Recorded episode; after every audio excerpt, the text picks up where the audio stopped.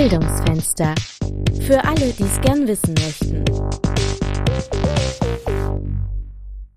Hallo und schön, dass ihr eingeschaltet habt zu dieser hoffentlich unterhaltsamen Folge. Unser Thema heute lautet nämlich Humor im Hörsaal.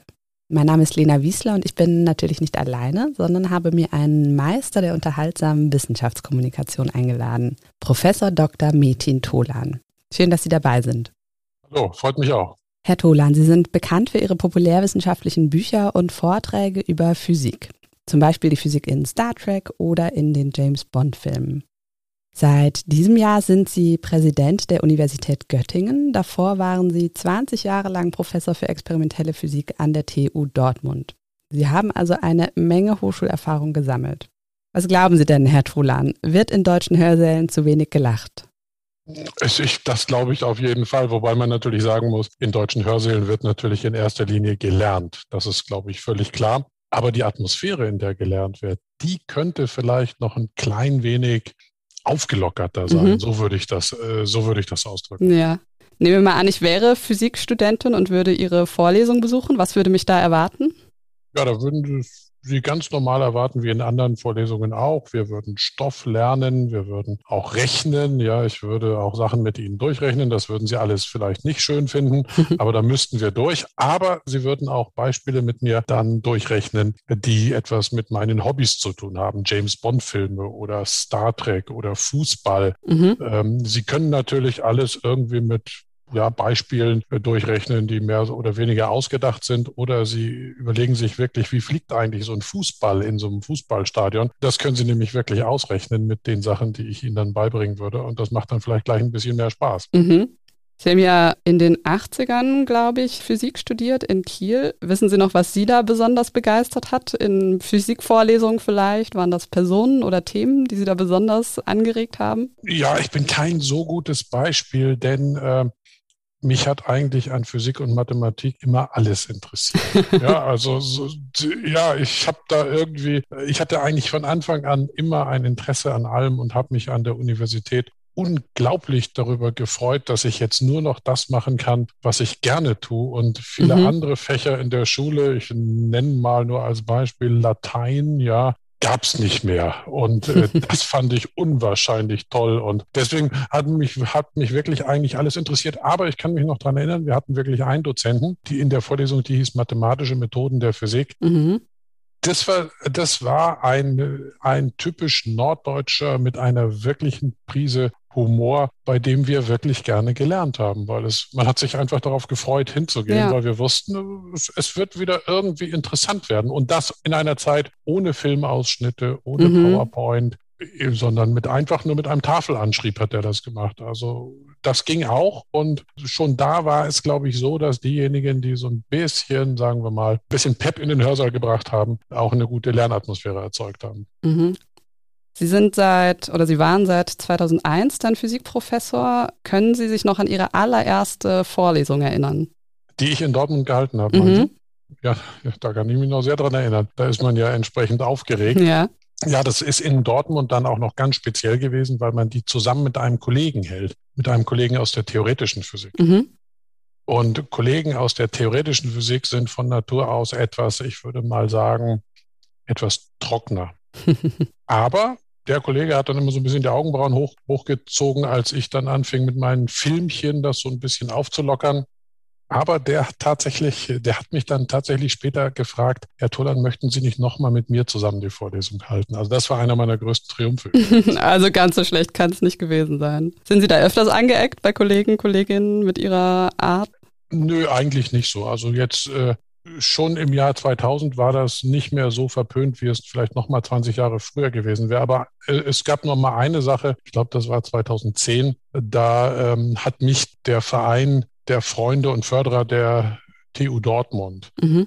die haben halt jedes Jahr so, ein, so eine Mitgliederversammlung. Ich bin auch Mitglied in dem Verein, aber die haben dann darum gebeten, dass ich den Abendvortrag halte, um das ein bisschen aufzulockern. Mhm. Ja, also und da ging es um die Physik des Fußballspiels. Da hat tatsächlich ein etwas älterer Kollege, der noch mehr graue Haare hat als ich, wenn er überhaupt noch, er hat noch graue Haare, ja, der ist tatsächlich aus diesem Verein ausgetreten. weil er gesagt, also sowas Unwissenschaftliches Ja. möchte er sich ja nicht anhören. Also sowas gab es dann noch, aber sehr vereinzelt, muss ich sagen. Jetzt haben Sie gerade gesagt, Sie haben in Ihrer ersten Vorlesung schon damit angefangen, auch mit James Bond Filmausschnitten zu arbeiten. Wo kam denn die Idee her? Also Sie haben vorhin schon gesagt, Sie haben Ihre Hobbys damit reingebracht oder wie kam das konkret? Ja, das war, also da habe ich tatsächlich auch in dieser ersten Vorlesung die Szene gezeigt, die mich äh, vor jetzt nunmehr 26 Jahren auf diese Mhm. Idee gebracht hat. Das weiß ich deswegen genau, weil das war 1995, als ich im Kino saß beim Film GoldenEye. Das ist schon eine Weile her. Das ist schon, ja, das war der erste Film mit Pierce Brosnan als James Bond. Und der beginnt ja gleich mit dieser spektakulären Szene. James Bond springt von einer Klippe einem Flugzeug hinterher, was da vorher runtergestürzt ist, Mhm. holt dieses Flugzeug in der Luft ein, so wie Superman, und äh, kann dann mit diesem Flugzeug äh, fliehen. Eine, ja, eine völlig absurde Szene eigentlich. Das Kino hat auch so ein bisschen gelacht, weil natürlich beginnt Bond immer mit, mit einer tollen Stuntszene, aber Ja. so, sowas war nun wirklich ein bisschen viel. Ich habe natürlich auch gelacht, aber ich hab, weiß noch genau, wie ich es mir sofort überlegt habe, wäre das nicht vielleicht theoretisch möglich? Mhm. Also nur rein theoretisch. Was müsste denn der Fall sein, damit diese Szene geht? Und dann weiß man als Physiker sofort, der freie Fall mit Luftwiderstand. Natürlich hängt das von der Masse ab, aber das hängt auch von der Stromlinienförmigkeit des Körpers ab. Dann habe ich noch im, im Kopf versucht, mit so ein paar Zahlen, mir das so im Kopf hinzurechnen, wie schnell kann er fallen, wie schnell kann das Flugzeug Mhm. fallen und habe das nicht hingekriegt im Kopf. Aber es hat mich schon den ganzen Film über beschäftigt. Und als ich dann zu Hause war, habe ich mich sofort an meinen Computer gesetzt und habe das versucht durchzurechnen. Auch das war noch nicht so einfach. Ich musste noch bis zum Wochenende warten, bis ich das dann komplett durchgerechnet hatte und rausgefunden habe, ja, wenn Bond 20 Mal stromlinienförmiger ist als das fallende Flugzeug, dann kann er das Flugzeug ein. ja.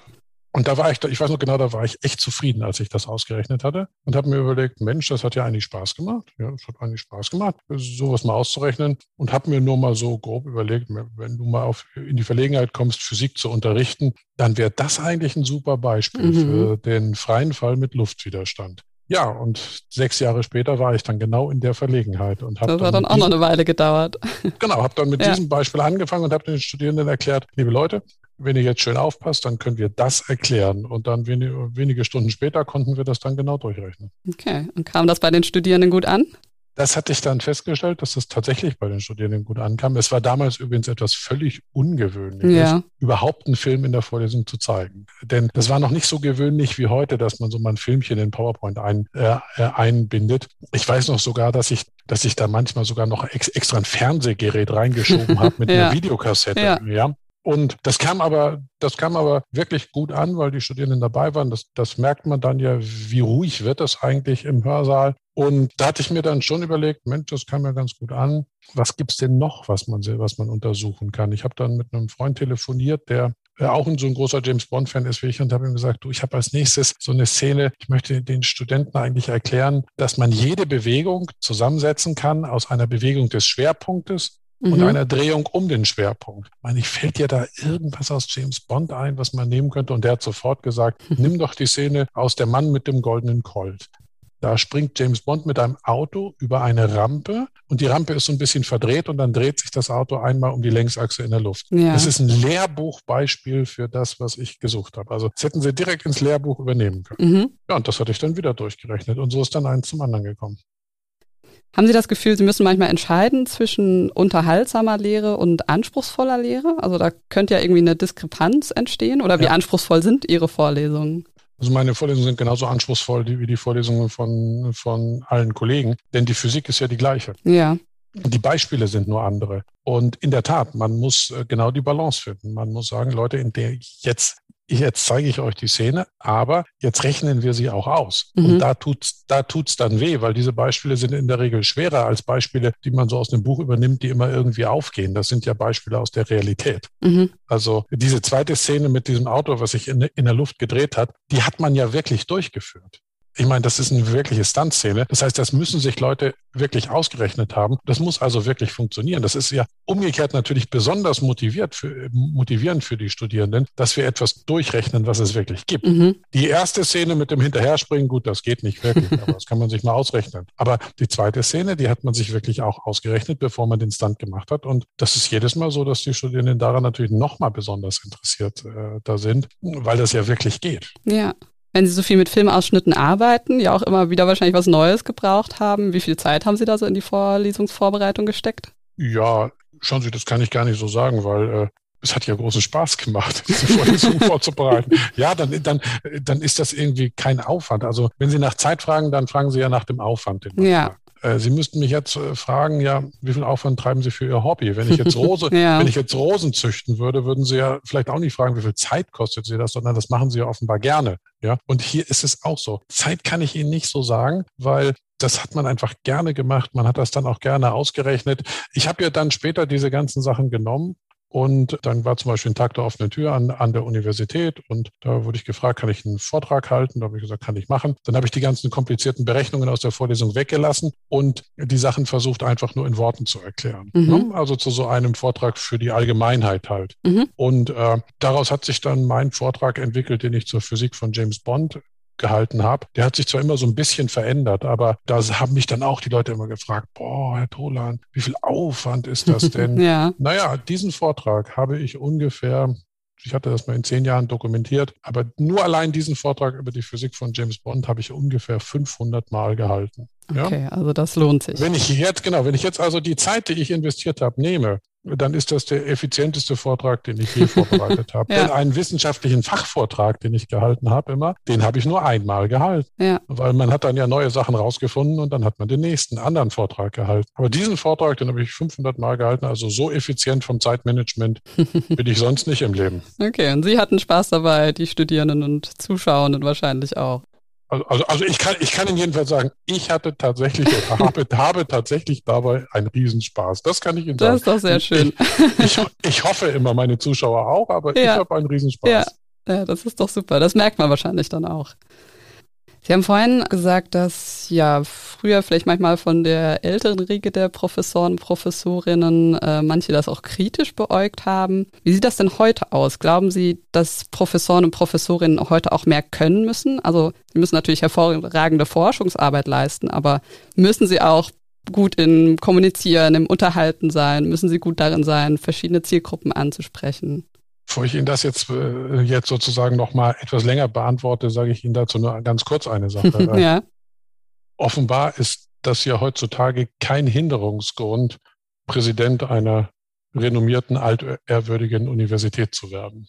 Ja, also äh, insofern, also es ist zumindest kein Nachteil in der heutigen Zeit. Also das können Sie daran sehen. Es ist so, ähm, tatsächlich ist es so, dass Sie heute in diesem, ich, ich nenne es mal ruhig, in diesem Geschäft, ja, Professuren ist das persönliche Auftreten immer wichtiger geworden. Mhm. Also das sehen Sie aber auch an verschiedenen anderen Stellen im Leben, dass sozusagen die Persönlichkeit, die ja auch immer mehr öffentlich wird durch die sozialen Medien, dass die Persönlichkeit selbst immer mehr in den Vordergrund tritt. Das ist tatsächlich so auch in dem Professorengeschäft dass heute deutlich mehr Wert darauf gelegt wird, dass die Persönlichkeit, die man beruft, auch eine Persönlichkeit ist, die kommunizieren kann, die wirklich mit anderen interagieren kann, mhm. die auf andere eingehen kann. Das sind so Sachen, von denen ich Ihnen sage, als ich mich beworben habe, war das noch nicht so wichtig. Das konnte man sehen. Da hat man sich meine Publikationsliste angeguckt. Ich habe einen Vortrag gehalten, dann werden ein paar wissenschaftliche Fragen gestellt. Das ist es. Ja. Das ist heute wirklich drastisch anders. Das muss man wirklich sagen. Und äh, das ist keine schlechte Entwicklung. Das heißt natürlich umgekehrt, dass von den Kandidatinnen und, und Kandidaten letztlich verlangt wird, dass man sowas auch mal vorher geübt hat. Mhm. Kann man Humor lernen? Nee.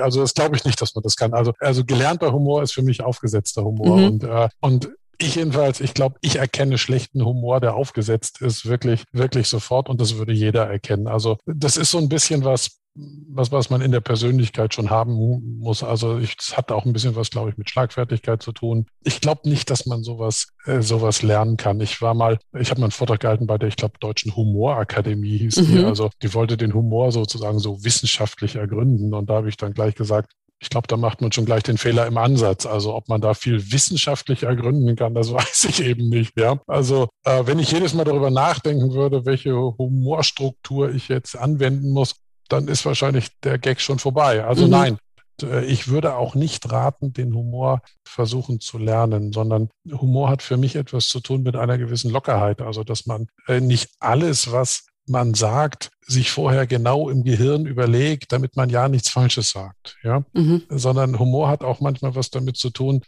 dass man sehr wohl was Falsches sagt, was man dann auch wieder irgendwie richtig stellt. Sowas wirkt dann auch, äh, sowas wirkt dann unfreiwillig komisch. Ja. Gibt es eine Art von Humor, die gar nicht in den Hörsaal passt? Ja, wenn es albern wird. Also. Ja. Ich glaube, man, das ist, das ist wirklich schwer, dass eine Sache nicht albern wird. Und natürlich gehören Anzüglichkeiten nicht in mhm. den Hörsaal. Auch da muss man ganz fein austarieren. Also auf, ich bewege mich da zum Beispiel auf einem ganz schmalen Grad bei James Bond, ja, wenn ich Ausschnitte zeige aus James Bond-Filmen aus dem Jahr 1965. Mhm. In 1965 war das Frauenbild, ich würde es mal so ausdrücken, noch nicht so weit entwickelt wie heute. Mhm. Ja, das muss man einfach sagen. Und wenn man da Szenen zeigt, die wirken natürlich unfreiwillig komisch aus der heutigen Zeit. Äh, trotzdem muss man das sehr sensibel einsetzen, weil das kann auch falsch verstanden werden. Mhm. Ich habe, glaube ich, bisher wirklich Glück gehabt, dass das noch nicht passiert ist. Aber da muss man dann, glaube ich, ein bisschen aufpassen.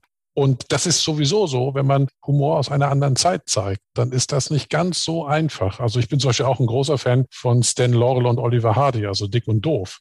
Und es gibt auch einen Vortrag zur Physik von Dick und Doof bei mir. Auch da ist es so, die Sachen, die damals äh, so im, im, im Verhältnis zwischen Mann und Frau als lustig empfunden worden sind, sind heute nicht mehr unbedingt lustig. Also das muss man sehr, sehr äh, vorsichtig und dosiert einsetzen. Da mhm. muss man auch ganz deutlich sagen, liebe Leute, den Ausschnitt, den ich jetzt zeige, und das mache ich auch immer, kommt aus dem Jahr 1929. Ja, nicht aus dem Jahr 1989, nicht aus 1999, sondern 1929, damit man so ein bisschen auch das historisch dann einordnen kann. Mhm.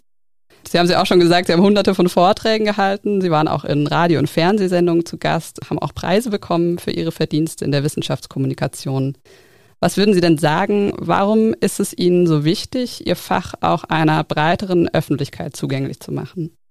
Ja, da sind wir wieder bei dem Motiv, was ich Ihnen vorhin genannt habe. Also ich, äh, das werde ich uns häufiger gefragt und ich antworte, glücklicherweise antworte ich immer gleich. Also ich kann mich immer wieder an meine Antwort erinnern, die ich gegeben habe. Ja. Das ist zunächst das egoistischste aller Motive, die Sie sich vorstellen können, nämlich es macht mir persönlich Spaß, mir persönlich. Also ja. ich unterhalte nicht nur diejenigen, die mir zugucken, sondern ich unterhalte im Wesentlichen mich selber. Ja, also das ist äh, mein, mein Kriterium an die Sachen, die ich mache, ist immer, würde ich denn da selber gerne in so eine Veranstaltung reingehen?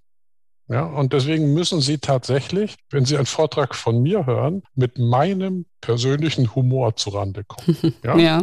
Nicht mit einem Humor von irgendjemand anderem, sondern das bin schon ich selber. Und äh, deswegen, das ist das Hauptmotiv. Es muss mir Spaß machen. Mhm. Sonst würde ich nämlich nicht die Zeit da rein in, investieren, die Vorträge so akribisch vorzubereiten. Mhm.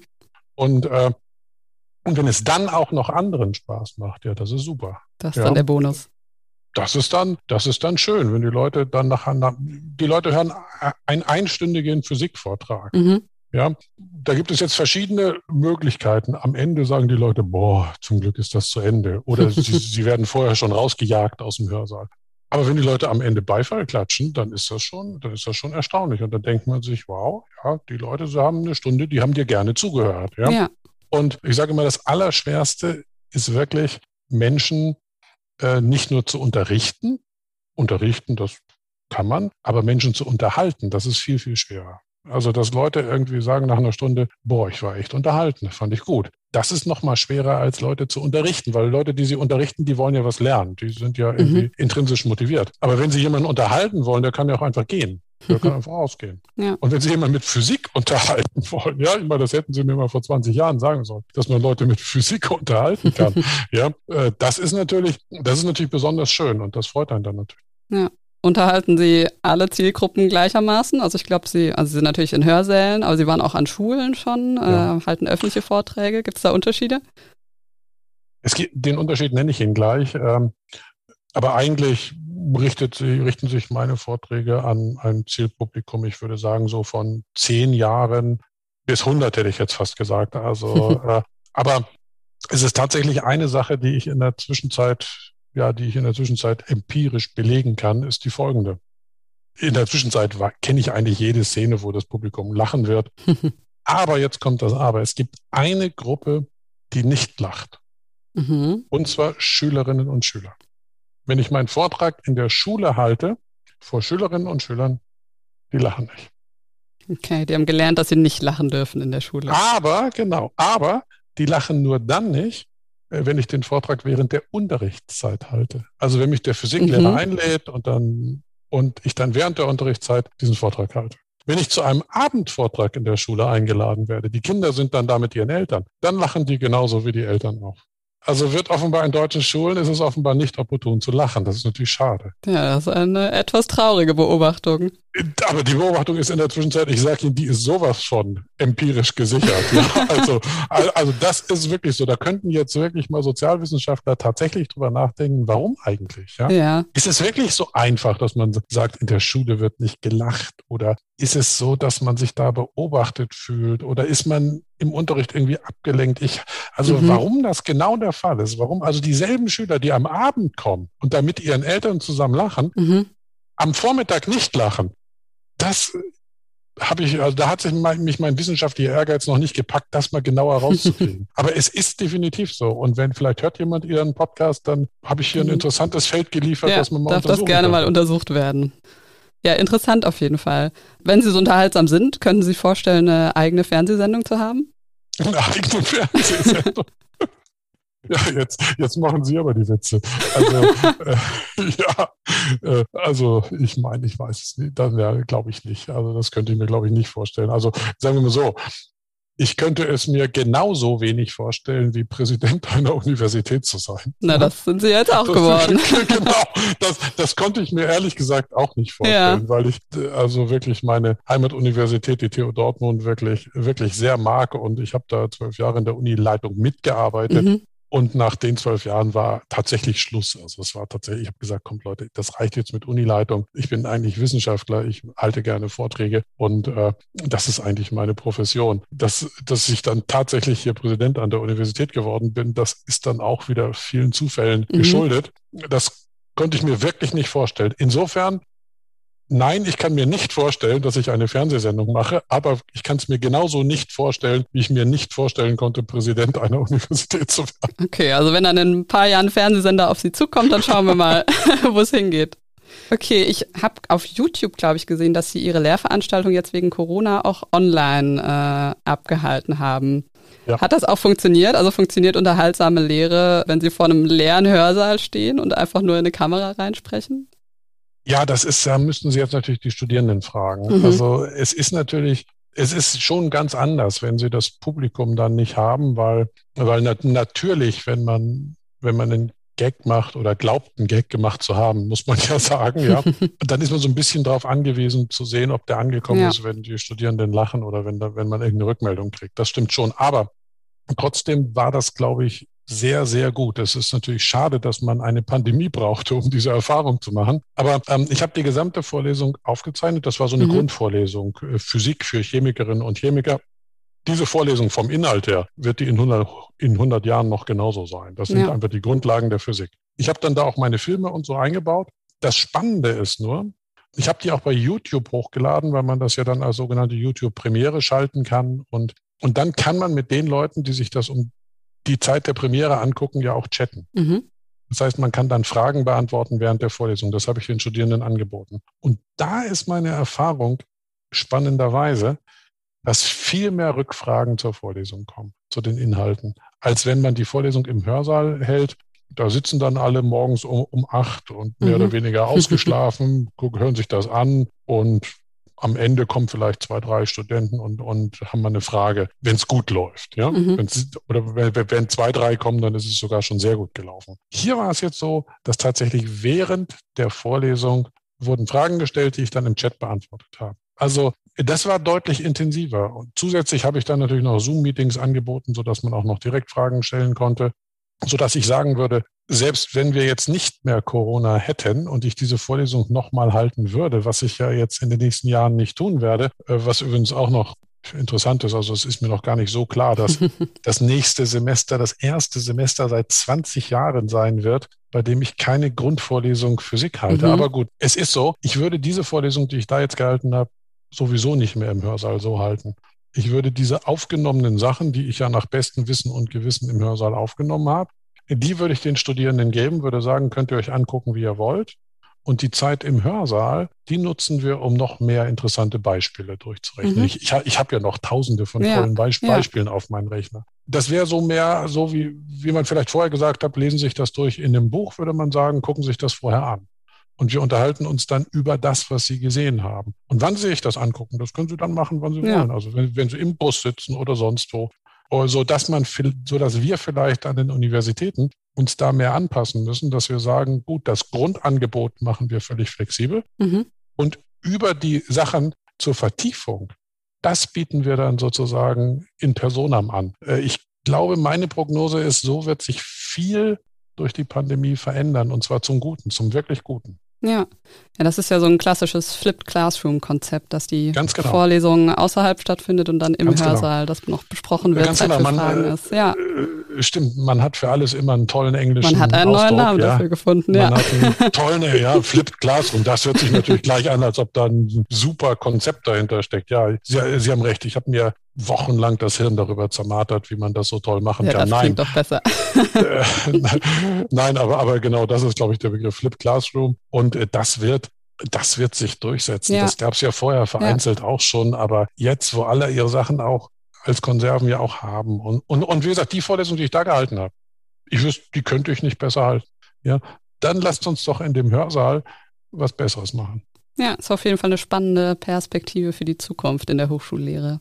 Ich habe noch eine allerletzte Frage für Sie. Sie sind ja jetzt Präsident der Uni Göttingen, äh, haben vorhin schon gesagt, für die Forschung und Lehre ist jetzt nicht mehr die Zeit. Bleibt Ihnen noch Zeit für Star Trek und James Bond? Also in der Tat, also ist Präsident einer Universität ein Fulltime-Job, der sie für die eigentlichen Aufgaben eines Professors ähm, dann keine Zeit mehr lässt, nämlich tatsächlich für Forschung und Lehre. Ich habe hier schon mit Kollegen aus der Physik gesprochen, ob ich nicht vielleicht mal eine Vorlesung im, im, Semester dann ja. auch mal, mal so zwischendurch machen könnte. Vielleicht geht das ja. Äh, vielleicht haben die auch nur Ja gesagt, weil ich der Präsident bin. Ja, das, das kann man. Will man sich nicht man, verscherzen, ja. Ja, das kann man jetzt irgendwie nicht aus, das kann man jetzt irgendwie nicht ausschließen. Ja, das kann schon sein. Die Vorträge, die ich so für die Öffentlichkeit gehalten habe, da versuche ich natürlich hin und wieder mal einzuhalten. Also das muss man natürlich sagen. Mein Hauptjob ist ja schon Präsident einer Universität mhm. zu sein, was jetzt wiederum äh, seine ganz eigene Humorkomponente hat, kann ich Ihnen sagen. ja. Gut, aber wer jetzt Lust bekommen hat, hier nach dem Podcast doch nochmal Sie in einem öffentlichen Vortrag zu erleben, der hätte da vielleicht noch die ein oder andere Chance, nehme ich da jetzt draus mit. Ja, erst recht in Göttingen. Also im ja. Herbst habe ich schon zwei, drei Vorträge geplant. Also wer hier in der Nähe von Göttingen ist, der soll einfach mal auf die Homepage der Uni gucken. Okay. Und dann wird man da schon den einen oder anderen Vortrag auch wieder sehen. Sehr schön. Ja, dann bedanke ich mich ganz herzlich, dass Sie heute dabei waren in dieser Podcast-Folge. Fand es auf jeden Fall sehr spannend, habe auch mit Ihnen gelacht. Und äh, ja, ich hoffe, Sie hatten auch Ihren Spaß. Ich habe natürlich meinen Spaß gehabt und äh, es hat mich wirklich sehr gefreut. Vielen Dank. Sehr schön. Vielen Dank auch. Thank you